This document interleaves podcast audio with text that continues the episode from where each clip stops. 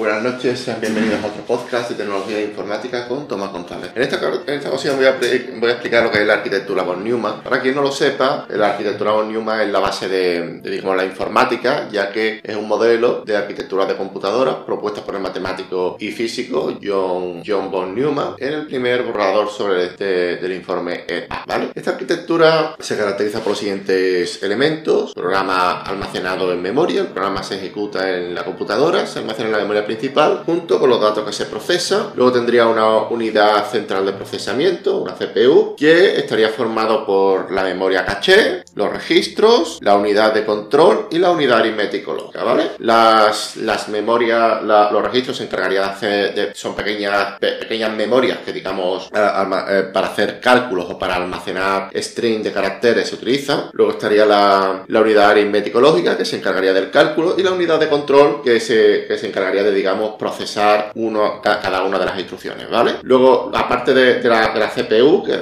estaría formada principalmente por la unidad aritmético lógica, unidad de control y memoria de registros, estaría también, aparte de, la CPU, estaría la memoria principal, que es donde se almacenan los datos y el programa que se está ejecutando, ¿vale? Luego también estarían las unidades de entrada y salida, que son dispositivos que permiten a la computadora comunicarse con el exterior, ¿vale? Las características de la arquitectura von son las siguientes, y es que el, eh, el programa está almacenado, el programa que ejecuta la computadora se almacena en la memoria principal junto a los datos que se procesan. Esto significa que el programa no está escrito en un medio físico separado, como la cinta perforadora o, un disco magnético. Luego estaría la, unidad de, almacenamiento, CPU, y lo, que viene siendo la memoria principal, que es el lugar donde se almacenan los datos, y el programa que se está ejecutando. Luego estaría la, las unidades de entrada y salida, que son dispositivos que permiten a la computadora comunicarse con el exterior. La arquitectura von Neumann presenta una serie de ventajas en las que se incluye la siguiente, flexibilidad. La arquitectura von Neumann está, es un diseño flexible que permite a los programadores ejecutar una amplia gama de tareas. Eficiencia. La, la arquitectura von Neumann es un diseño eficiente que permite a las computadoras ejecutar programas de manera rápida y eficaz. Y sencillez, ya que la arquitectura von Neumann es un diseño simple que facilita su comprensión y mantenimiento. Sin embargo, también la arquitectura von Neumann tiene una serie de desventajas entre las que incluye las siguientes. Ineficiencia, ya que la arquitectura von Neumann puede ser ineficiente en algunos casos, como cuando el programa necesita acceder a datos que están almacenados lejos de la memoria. Y vulnerable, la arquitectura vulnerable, eh, von Neumann es, vulnerable a, los virus y a otros malware, ya que los programas y los datos se almacenan en la misma memoria. Pues nada, eh,